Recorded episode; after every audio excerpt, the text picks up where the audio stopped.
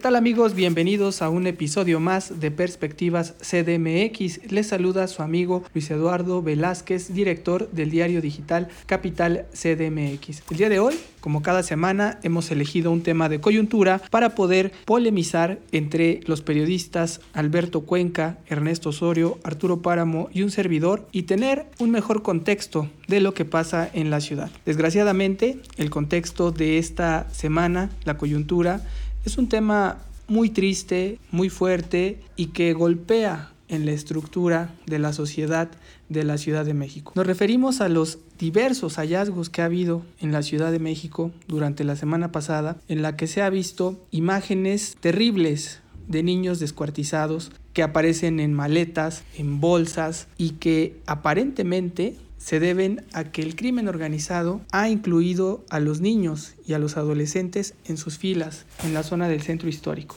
Otros casos parecen aislados, pero no dejan de ser actos de violencia y de posibles delitos como secuestro los que han generado estos hechos de violencia. Por ello queremos abordar el tema de manera integral con la visión de mis colegas que conocen muy bien la Ciudad de México y el centro histórico. Pero antes vamos a escuchar a la jefa de gobierno, quien tuvo que ofrecer una disculpa pública porque cuando se presentó el primer hallazgo, ella dijo muy tranquila normalizando los hechos, que sí, que se trataba de que los niños habían sido descuartizados, un par de niños habían sido descuartizados por estar dentro del crimen organizado. La sorpresa que se llevó la jefa de gobierno fue que al hacer un programa llamado Barrio Adentro para intentar salvar a los jóvenes y a los niños del crimen organizado, los familiares de estos niños que fueron descuartizados le exigieron una disculpa pública por haberlos criminalizado. Vamos a escuchar a la jefa de gobierno. Estuve con los familiares de Alan y de Héctor, los dos niños mazaguas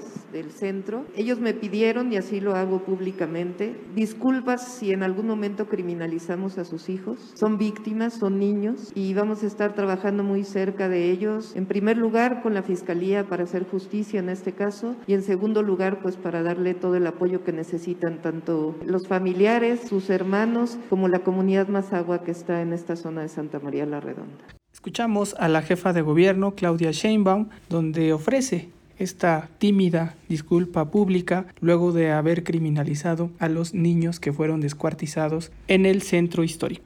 Y aquí es donde se abren varias preguntas. ¿Qué papel juega la jefa de gobierno? ¿Qué tan informada está de estos hechos? ¿Y qué ha hecho en su gobierno para atender a los niños y a los jóvenes y evitar que formen parte del crimen organizado o bien sean la carne de cañón, sean la presa del crimen organizado para generar delitos como el secuestro y la extorsión. Vamos con Arturo Páramo, quien tiene un panorama muy amplio y conoce muy bien esa zona de la capital del país. Te escuchamos, Arturo Páramo. ¿Qué tal? ¿Cómo están? Pues el tema de la infancia en el centro histórico siempre ha sido sumamente delicado, toda vez que no se encuentran las condiciones como las que ocurrirían en cualquier otra parte de la ciudad, eh, donde hay eh, espacios abiertos, donde hay parques, donde hay un tejido social que se genera desde las escuelas y la vida de barrio. En el centro histórico buena parte de ese tejido social está fragmentado. Primero, las escuelas están sometidas a una presión sumamente fuerte de violencia.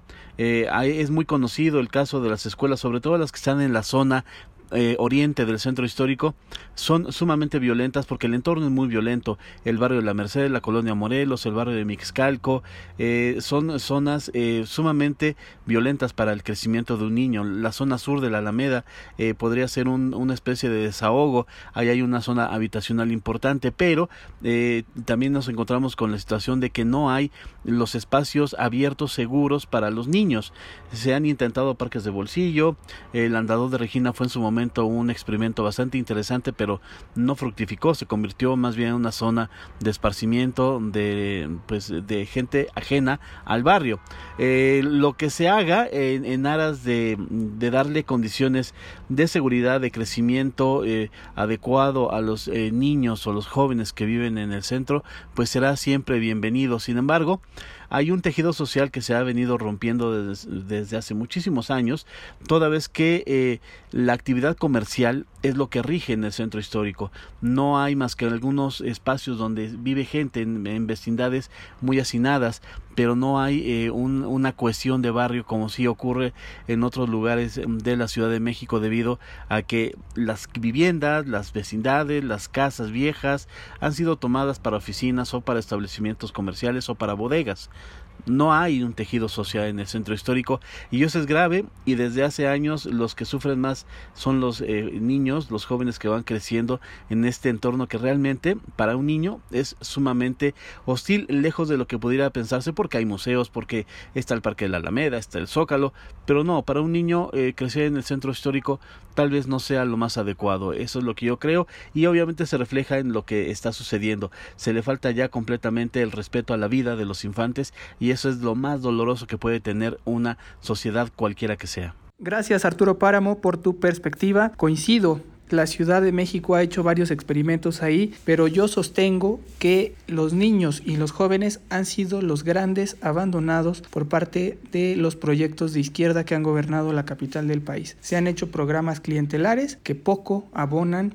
a reestructurar el tejido social, que se han corrompido, que se han pervertido y por eso estamos en la situación que hoy en día vemos en el centro histórico de la Ciudad de México, donde se combinan además otros factores como la falta de empleo, la falta de oportunidades de educación y la falta de espacios de recreación para este segmento de la población. Pero ahora vamos con Ernesto Osorio, director de Gaceta Ciudadana, quien ya nos tiene su perspectiva CDMX. Te escuchamos. Hola Luis, amigos de Capital CDMX. Bueno, pues esta triste historia que se registró en el centro histórico de la capital, estas noticias que pues duelen darse a conocer como el hallazgo de dos niños, dos, dos adolescentes muertos de origen mazagua y posteriormente un jovencito de 14 años de edad, pues solamente muestra lo que es la descomposición que registra la zona poniente del centro histórico. No es nuevo, debemos de recordar que antes de que se dieran a conocer estos lamentables acontecimientos, fue muy, muy sonado el caso de varios líderes del comercio informal que fueron asesinados a mediados, desde mediados del año pasado, a centrados este 2020, varios líderes que se negaban a pagar el derecho de piso. Es una nueva realidad que se está viviendo, que se demuestra que el crimen organizado tomó posesión del, de la zona poniente del centro histórico. Hacemos en directo, eh, es la Unión Tepito, en en este, complicidad con el cártel Jalisco Nueva Generación, quienes sentaron ya sus reales en esta zona del centro de la capital. Que por qué los, los adolescentes son ahora los que se ven. No es que se conozcan, no es que sea apenas ahorita en que se vea que hay adolescentes. Eso ha existido desde siempre. El hecho es que ahora, dadas las condiciones de seguridad, las cámaras y un poco más de vigilancia que se ha puesto en la zona, pues permitieron conocer esta realidad. Hay una descomposición familiar que se vive en esta zona. Debemos de recordar que aquí solamente subsisten las familias que viven del comercio informal, todos aquellos que han sido desplazados por la pobreza, por la carencia de empleo y que viven en esas vecindades para tener bodegas y después abrir puestos de comercio informal cercano al barrio de Tepito y a la zona poniente del centro histórico, que bueno es el contexto ideal para que se pueda dar el mercado en el narcomenudeo. Creo que el programa Barrio Adentro, pues no es una solución de fondo a ese problema. Es como querer curar a un enfermo de cáncer con una aspirina. Creo que tiene que hacerse un trabajo más profundo de investigación policial, de crimen organizado presente en esta zona, actuar con un poco más de firmeza, quizá instalar Guardia Nacional para poder reconocer que esta es una zona, un foco rojo de la inseguridad pública que se vive a nivel nacional y aquí en la Ciudad de México que se demuestra con estos homicidios. No nos extrañe seguir viendo de ese tipo de casos porque no solamente se dan con adolescentes, se dan en las familias, se dan con niños, se dan con mujeres, incluso con adultos de la tercera edad. Creo que hay que poner mucha atención, la Fiscalía General de la República y el Gobierno Federal deberían de poner un poco más de atención a esta zona y entender que este perímetro B, perímetro B del centro histórico, lo que es la zona atrás de Palacio Nacional, es un foco rojo del crimen organizado a nivel nacional. Gracias Ernesto Osorio por tu perspectiva. Coincido en que es un tema donde tiene que entrar el gobierno federal con la Guardia Nacional, con toda su fuerza, porque el tejido social está roto no solo desde los niños, sino desde el seno de las familias, donde bien dices, hay padres y hay adultos mayores. Están todos en riesgo y difícilmente con un programa como el de Barrio Adentro donde ofrecen clases de box, ajedrez o algunas manualidades y algunos apoyos de menos de 3 mil pesos, los jóvenes que ya están insertados en el crimen organizado van a renunciar a ello.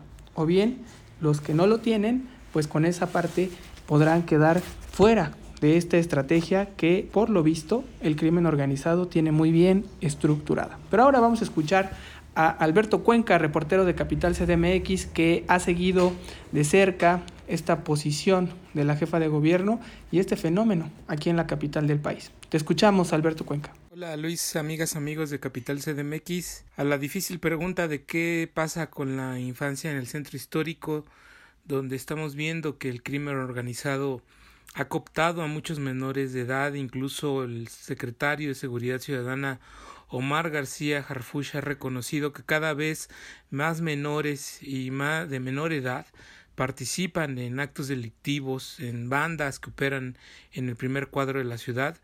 Yo te diría que no creo que solo sea un tema del centro histórico. Considero que en toda la ciudad se está dando este fenómeno pero se ha acentuado la atención en el centro de la capital del país por un manejo mediático y porque también hay que considerar que ahí se tiene su centro de operaciones, uno de los grupos delictivos eh, más importantes de la urbe, como la Unión Tepito. Y pues en ese mismo contexto, pues lo que ya sabemos, los jóvenes son un grupo altamente vulnerable y muy fácil de cooptar por la delincuencia, Puede tener también un mensaje muy lapidario a las autoridades, pues en el, en el centro han aumentado el número de cateos y operativos en narcotienditas de Tepito y La Morelos. Hay trabajos de inteligencia para ubicar a los dirigentes, a los líderes de estos grupos delictivos y desmembrarlos. Entonces también podría ser una forma de enviarle a las autoridades un mensaje eh, dándoles a entender que se han apropiado del tejido social en esta zona de ciudad. Eh, sobre tu otra pregunta de si el crimen organizado está ampliando su terreno al secuestro, no tendría yo elementos para afirmar eso. Eh, per se, el secuestro es parte del crimen organizado, pero según el Observatorio Nacional Ciudadano, eh, con datos del Secretariado Ejecutivo del Sistema Nacional de Seguridad Pública, al menos en la capital del país el, secuestro bajó en un año de 2019 a 2020 pasó de 58 a 17 casos a 17 carpetas de investigación y la ciudad se ubica en el lugar 11 del ranking nacional de entre las 32 entidades del país eh, por este tipo de delitos. Servirá el programa Barrio Adentro que la jefa de gobierno anunció para el centro histórico, para evitar que el crimen organizado copte a la juventud de, de esta zona de la ciudad. Al menos 6.500 eh, menores que están en riesgo eh, de caer en las garras de la delincuencia organizada. Pues yo te diría que no lo creo Considero que el programa Barrio Adentro eh, es un plan reactivo como muchos otros que ha llevado a cabo el gobierno de la ciudad y me baso en una experiencia de la propia administración capitalina donde por ejemplo eh, puso en marcha a inicio de la administración un plan llamado Jóvenes unen al barrio eh, que se aplica o se estaría aplicando en 333 colonias, pueblos y barrios de bajo índice de desarrollo social y también que ocupan los índices más violentos en la capital del país, entre ellos la colonia Morelos y el barrio de Tepito, se supone. Este programa, pues eh, de alguna manera eh, buscaba desde que se anunció contribuir en la disminución de los índices de violencia y delincuencia, atender la problemática de salud materia de adicciones, promover la inclusión social, se brindaría capacitación a los jóvenes a través de cursos y talleres, dinámicas para desarrollar habilidades y oficios, o sea, es decir, lo mismo que anunció Sheinbaum con este programa de Barrio Adentro, pero se llamaba Jóvenes Unen al Barrio, del cual no sabemos mucho En 2019 eran 3.000 los beneficiarios, no sabemos a cuántos llega en este 2020, si el programa sigue adelante, cuáles han sido los resultados y sus alcances. Por eso dudo mucho que este plan, que ya se ha puesto en marcha con otro nombre, pueda dar resultados. Gracias Alberto Cuenca por tu perspectiva. Pones el ojo en un tema súper importante que es ¿Qué se ha hecho desde el Instituto de la Juventud de la Ciudad de México con eso de los jóvenes unen al barrio? Se supone que estaban interviniendo las colonias más peligrosas de la capital del país, que las denominaban las 333 colonias, y ahora vemos que replican el mismo modelo en el centro histórico como si no fuera el centro histórico por su naturaleza y desde el inicio una zona de alto riesgo y peligrosa. Entonces vemos que solo hacen un refrito que parece va directo al fracaso mientras no se asuma la responsabilidad, como lo decía Ernesto Osorio, desde la federación para controlar al crimen organizado en la capital del país que lleva ya varios años creciendo y desafiando a las autoridades de la Ciudad de México. Un tema muy complejo que se metan con la infancia, Aquí el llamado también es a la Comisión de Derechos Humanos de la Ciudad de México que dirige Nayeli Ramírez. Ella es experta en infancia y qué lamentable que su papel sea tan tibio en esta crisis que está viviendo la ciudad ahora con niños y con adolescentes que están siendo víctimas del crimen organizado. Pero ahí dejamos este tema de coyuntura. Vámonos a las perspectivas de la semana. Estamos ya en las perspectivas de la semana. Gracias por seguirnos escuchando y vamos a arrancar, como siempre, en lo nacional con Arturo Paramo. Te escuchamos. En la perspectiva de la semana, pues eh, es dramático que no cambiamos de tema relevante para la Ciudad de México porque sigue siendo la pandemia de COVID-19. Eh, hubo, de hecho, una marcha atrás en medidas que se habían alcanzado para tratar de reactivar la economía. Se echaron para atrás la apertura o reapertura de bares y algunos otros establecimientos con el giro de restaurante. Esto obviamente es un duro golpe, también se reducen horarios. En el transcurso de la semana eh, también veremos que la venta del buen fin tal vez no alcanza los niveles que se tuvieron en años anteriores, eh, precisamente por esta, eh, este cierre temprano de establecimientos. veremos cómo se desarrolla la actividad económica de la ciudad y sobre todo cómo cambiamos de situación ante el incremento de los contagios. Estamos, yo lo digo en broma, pero parece que estamos en un semáforo naranrojo es naranja, pero estamos más bien tirándole al rojo y esperamos eh, que hacia el fin de semana pues se tome una decisión de pues cerrar más actividad o mantener la situación ya tan precaria como la que está ahora. Gracias Arturo Páramo por tu perspectiva. Vámonos ahora con Ernesto Osorio, director de Gaceta Ciudadana, a ver qué está observando él. Y yo coincido contigo en el tema de que no salimos de la pandemia y parece que todo va a continuar y de la peor forma. Te escuchamos, Ernesto Osorio.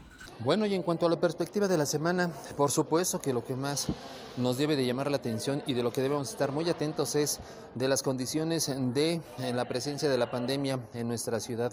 El incremento de las hospitalizaciones no es nada menor. Pasar de 20 hospitalizaciones diarias a 100 es algo que nos debe de poner alerta.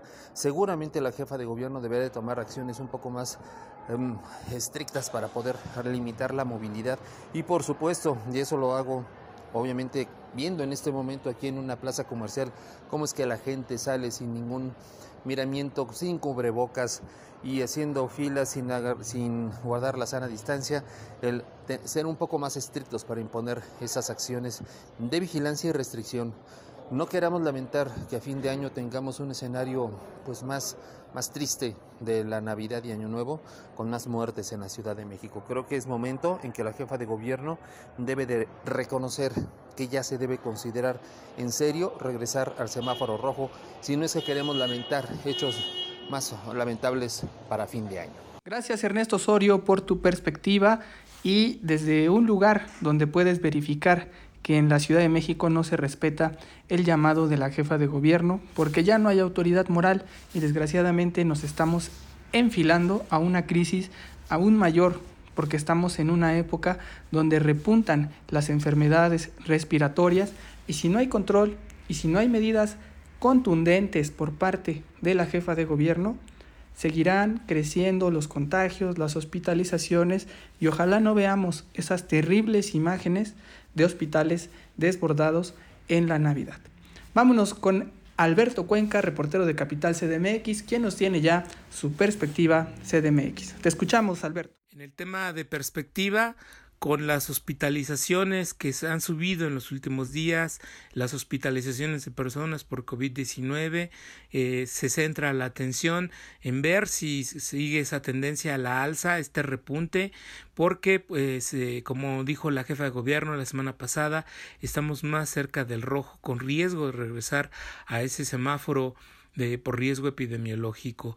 Y mientras eso sucede, se restringen horarios de operación en gimnasios, en museos, en teatros, en cines, en boliches, en casinos. Cerraban a las 10 de la noche, ahora lo harán a las 7 de la noche. Se fortalecen operativos contra antros que no estaban respetando el programa que les había permitido abrir en su modalidad solo de restaurantes no lo estaban eh, llevando a cabo como tal y estaban operando pues como bares y cantinas en horarios que eh, eh, prepandémicos con venta de bebidas alcohólicas sin ningún tipo de restricción también te comento que en esta semana, la misma jefa de gobierno lo ha dicho, se comenzarán a aplicar pruebas rápidas para detección de COVID-19 a partir del miércoles. Estas pruebas permitirán eh, pues detectar eh, a un positivo en 20 minutos los resultados se tendrán casi de inmediato y no hasta 10 días como hoy tardan.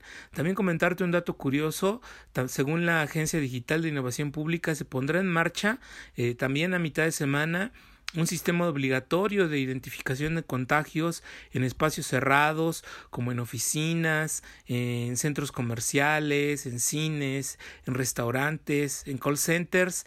Eh, se trata de un uso de un código QR que los dueños y encargados de esos establecimientos deberán colocar a la entrada como parte de su filtro sanitario al ingresar a uno de estos establecimientos, la persona deberá escanear eh, ese código QR con su teléfono celular, como si se tratara de un check-in.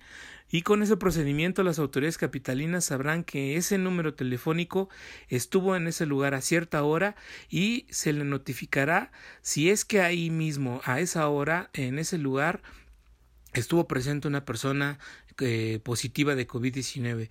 ¿Para qué? Para que informar a otras personas que coincidentemente estuvieron en ese lugar a esa hora, que estuvieron cerca de una persona positiva y pues procedan a eh, hacerse la prueba de COVID y a eh, resguardarse.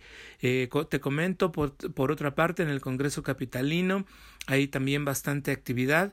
Llegará la terna que el Consejo Judicial Ciudadano definió de aspirantes a integrar eh, la titularidad de la fiscal anticorrupción. Ahí la terna ya está compuesta por Octavio Israel Ceballos Orozco, Rafael Chong Flores, Francisco Román Pérez Solís, los diputados, una vez que les llegue esta terna de parte del Consejo Judicial Ciudadano, se tienen que reunir en la Comisión de Justicia para eh, entrevistar a los aspirantes y eh, elaborar eh, el dictamen. También platicarte que continúan las comparecencias de alcaldes como parte del desarrollo de la creación del presupuesto de egresos para el 2021. para el miércoles comparecerán el alcalde de Tláhuac, la alcaldesa de Tlalpan y el alcalde de Venustiano Carranza. El domingo lo hará el alcalde de Xochimilco y también comenzarán ese día las comparecencias de los titulares de los órganos autónomos eh, con eh, la titular de la Comisión de Derechos Humanos de la Ciudad de México. Esos son algunos de los temas que definirán eh, la perspectiva para esta semana que inicia. Gracias Alberto Cuenca por tu perspectiva muy completa como siempre. Yo solo añadiría que no hay que perder de vista lo que está pasando en el Congreso de la Ciudad de México en el tema de comunicación social, donde empiezan a salir los actos de corrupción, donde parece se desviaron más de 10 millones de pesos, no se sabe dónde está, se dice que se fue al gasto de publicidad, pero no ha habido campañas de publicidad en el Congreso de la Ciudad de México. Brota la corrupción en la época electoral y ya empiezan a darse las denuncias del mismo personal que trabaja en el Congreso. Ya a eso hay que sumarle que tienen 400 millones de pesos que supuestamente se donaron, pero tampoco se tiene destino de ello. Vaya tema el de la corrupción en el Congreso de la Ciudad de México. Veremos quiénes son los responsables. Gracias por habernos escuchado. Los invitamos a que nos sigan en nuestras redes sociales, en Twitter, Capital MX-bajo, en Facebook, Instagram y Spotify somos Capital CDMX. En YouTube nos pueden encontrar como CDMX TV y los invitamos a que nos lean todos los días en capital-cdmx.org y también no se pierdan nuestro semanario de Capital CDMX que distribuimos todos los domingos con un fiel retrato de lo que pasa en la capital del país y lo más importante, en México. Muchas gracias por habernos escuchado. Nos escuchamos en el próximo episodio. Se despide de ustedes Luis Eduardo Velázquez, director de Capital CDMX. Abrazos, no periodicazos.